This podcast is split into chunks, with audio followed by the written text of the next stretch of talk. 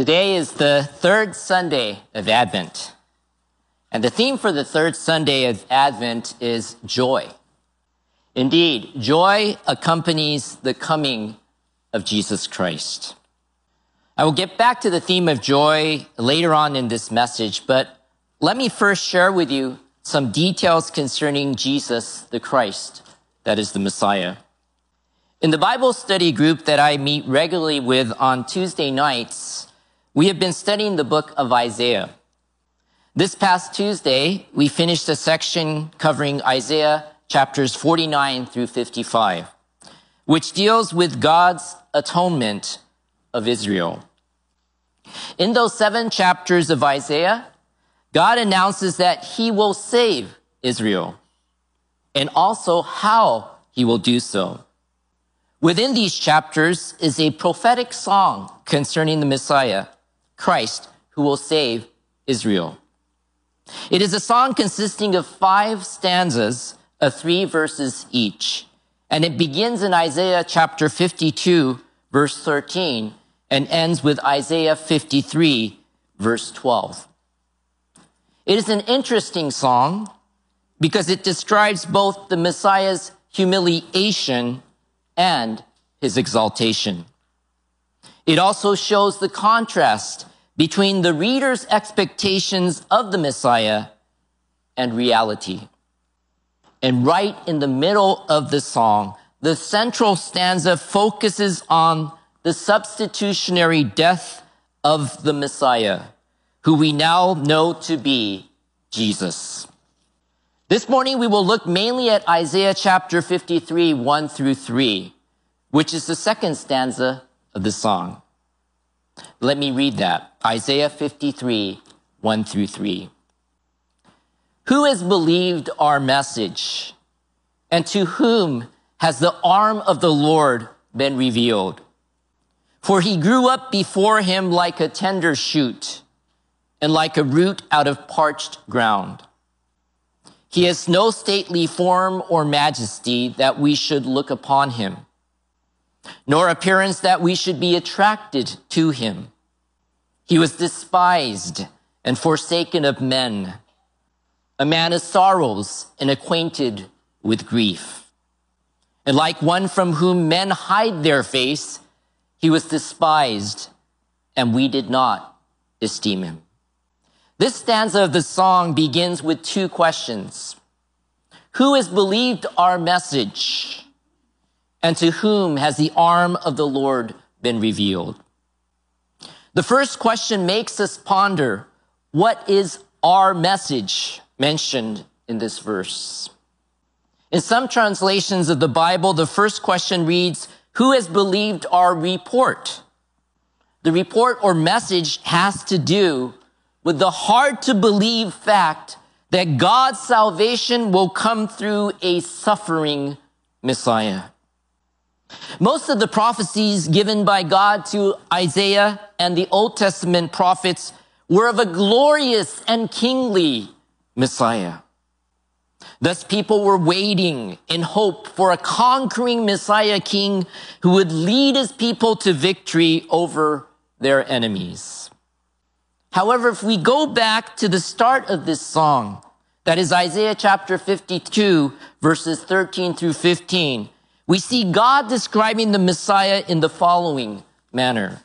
Isaiah 52, 13 through 15. Behold, my servant will prosper. He will be high and lifted up and greatly exalted. Just as many were astonished at you, my people, so his appearance was marred more than any man, and his form more than the sons of men. Thus he will sprinkle many nations. Kings will shut their mouths on account of him. For what had not been told them, they will see, and what they had not heard, they will understand. God gives the designation of my servant in describing the Messiah that he will send to save his people. And although the servant will be high and lifted up and greatly exalted, he will also be physically marred. So much so that people will be astonished at how much he will be marred and disfigured. Yet he will be a blessing to people because through his teaching, he will bring clear insight and understanding. But who will believe this message regarding the Messiah? Who will see how God's arm, that is his strength, power, and might, is revealed to the suffering and humble Messiah? That is the question that is asked. Isaiah 53, 2, for he grew up before him like a tender shoot and like a root out of parched ground. He has no stately form or majesty that we should look upon him, nor appearance that we should be attracted to him. The Messiah is described as growing up as a tender shoot, seemingly weak and insignificant, and not like a mighty tree. Of course, this describes how he was to be viewed by the people of his time. Thus, in Jesus' humble state, he was laid in a manger after he was born. Jesus grew up as most Jews of his time, learning God's word in the local synagogue and learning the skills necessary to carry on the family trade from his father. Jesus grew up from infancy to adulthood, increasing in wisdom and stature and in favor with God and men, as explained in Luke 2:52. Yet, he was viewed by the people of his time as a mere carpenter from Nazareth, a seemingly insignificant village, and as the son of a man named Joseph. People would wonder how a tender shoot in a parched ground could amount to anything. Furthermore, Isaiah wrote that the Messiah would not be physically attractive. In other words, there will be nothing about him that will stand out physically. However, this doesn't mean that Jesus was ugly. It just means that he was not advantageously good looking. There are people who gain favor in this world because of their good looks. Apparently, Jesus was not one of them. It is no wonder that Jesus did not attract much people's attention until in God's perfect timing, he began his public ministry when he was about 30 years old. That's what it says in Luke 3:23. Isaiah 53 3. He was despised and forsaken of men, a man of sorrows and acquainted with grief. And like one from whom men hide their face, he was despised, and we did not esteem him. Isaiah describes the Messiah is also being despised and forsaken of men. When reading about Jesus' public ministry, we often see him with his disciples or with a crowd of people. However, we also read about him often going away to be alone in prayer in the wilderness. Luke 5:16. All along Jesus knew that not everyone would believe in him and not everyone would accept him or his ministry. In fact, he was despised by many people and especially by the religious leaders. He was also forsaken by his disciples. One betrayed him. One denied knowing him three times. And none of them came to his defense at his trials. He was a man of sorrows and acquainted with grief. We may know a person of wealth or a person of intellect or a person with or of great skill. But Jesus was to be a man of sorrows. As such, Jesus experienced and thus knew firsthand the sufferings of the body and of the soul. He knew the sorrow that came from poverty. He knew the sorrow that came from the loss of a loved one. He knew the sorrow that came from being rejected. He knew the sorrow that came from living a lonely life. No human being truly understood or knew him. Only God the Father truly knew him. Thus, all the more he knew the sorrow that came from being punished by God the Father and taking on all our sins upon himself, as well as the sorrow of being separated from God.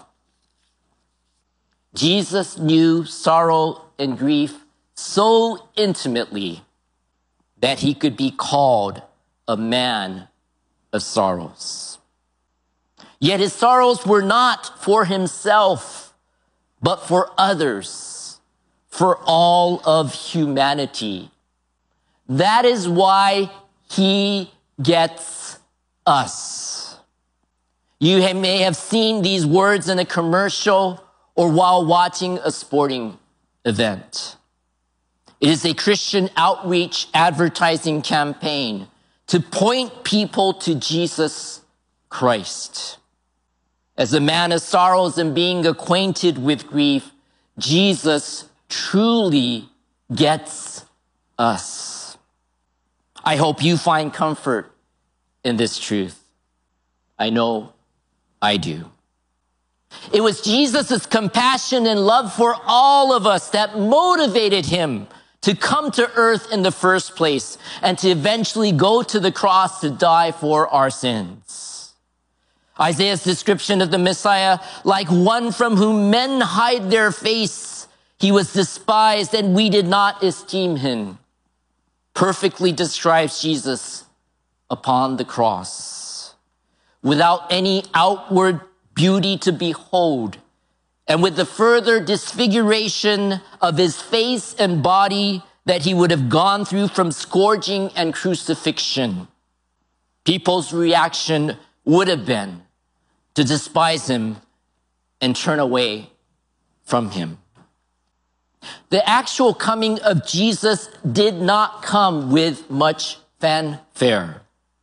His life on this earth was not celebrated or even noticed much until he began his public ministry. And his public ministry led to him dying on a cross, rejected, despised, and all alone. Sadly, still today, Jesus is being despised, ignored, and not esteemed by many people. So let me ask you, do you believe Isaiah's message? Do you believe that God revealed his power and glory through the sending of a humble Messiah who came as a servant rather than as a king? Do you believe that God revealed his power and glory through the sending of a baby born in a stable in Bethlehem? Do you believe that God revealed his power and glory through a man of sorrows who is acquainted with grief and who ultimately gave up his life naked upon a cross, pierced through for our transgressions and crushed for our iniquities. If you do, then you have also believed the message that was declared by the angel to the shepherds tending their sheep near Bethlehem on the night that Jesus was born. Luke chapter 2, 10 through 12. But the angel said to them, do not be afraid, for behold, I bring you good news of great joy, which will be for all the people. For today in the city of David, there has been born for you a savior who is Christ the Lord. This will be a sign for you. You will find a baby wrapped in cloths and lying in a manger. The birth of Jesus is good news of great joy for us. This is the kind of joy that we often associate with Jesus' birth and am, and am reminded of at Christmas time. That is why we sing songs such as Joy to the World. Yes, indeed, joy is found in Jesus' coming. And thus the theme for this third Advent Sunday is joy. But joy is not just something that we find as human beings in Christ. Joy is something that God has in relationship to us as human beings.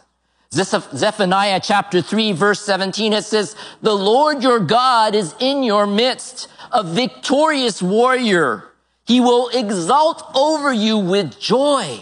He will be quiet in his love. He will rejoice over you with shouts of joy. God's joy over us and love toward us is why Jesus was sent into this world.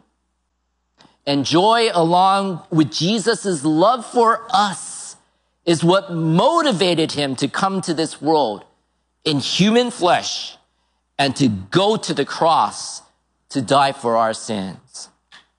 Hebrews 12, 2 reminds us, fixing our eyes on Jesus, the author and perfecter of faith, who for the joy set before him endured the cross, despising the shame, and has sat down at the right hand of the throne of God. Because of the joy set before him, Jesus came as a humble servant willing to be despised and forsaken of men, a man of sorrows and acquainted with grief. So we see that Jesus found joy in going to the cross in order to save us from the wages of sin, which is death, so that we can live eternally together with him. Thus, let us take to heart the message that has been declared concerning the coming of Jesus the Messiah, that is the Christ. Let us rejoice in Jesus' coming and accept the good news of God's salvation found in believing in God's Son and humble servant, Jesus Christ. Let us pray. Let us pray. Dear gracious Heavenly Father, we praise you. あなたの御名を賛美いたします。As we will be having communion here now, we ask that you will just fill us again with the wonder of the humble Messiah servant that was sent to save us. 今から私たちは千、えーえー生産式を行いますけども、その中でどうか私たちがまた、本当にイエス様が私たちの救い主として、そして十字架にかかってくださるしもべとして送られたことを思い出すことができますように導いてください。Scripture reminds us, it says, For you know the grace of our Lord Jesus Christ, that though he was rich, Yet for your sake, he became poor so that you through his poverty might become rich. 御言葉にもありますけども、あなた方は私たちの主イエスキリストの恵みを知っている。すなわち主は富んでおられるたのに、あなた方のために貧しくなられた。それはあなた方が彼の貧しさによって富むものになるためである。Heavenly Father, we thank you so much for your humble servant, Jesus Christ. 父なる神様、本当にこのへりくだったしもべであったイエス・キリストを心から感謝いたします。And we thank you for his body that was broken for us and for the blood that he shed in order that we might be saved. そして私たちが救われるために自分の体を裂いてくださり、血を流してくださったことを心から感謝いたします。So we humbly come before you now as we partake of communion. ですから私たち自身も本当にへりくだって神様の前に来ます。そしてこの生産に預かりたいと思います。We thank you and pray these things. 神様に感謝し、イエス・キリストの皆によってお祈りします。We pray in Jesus' name. Amen.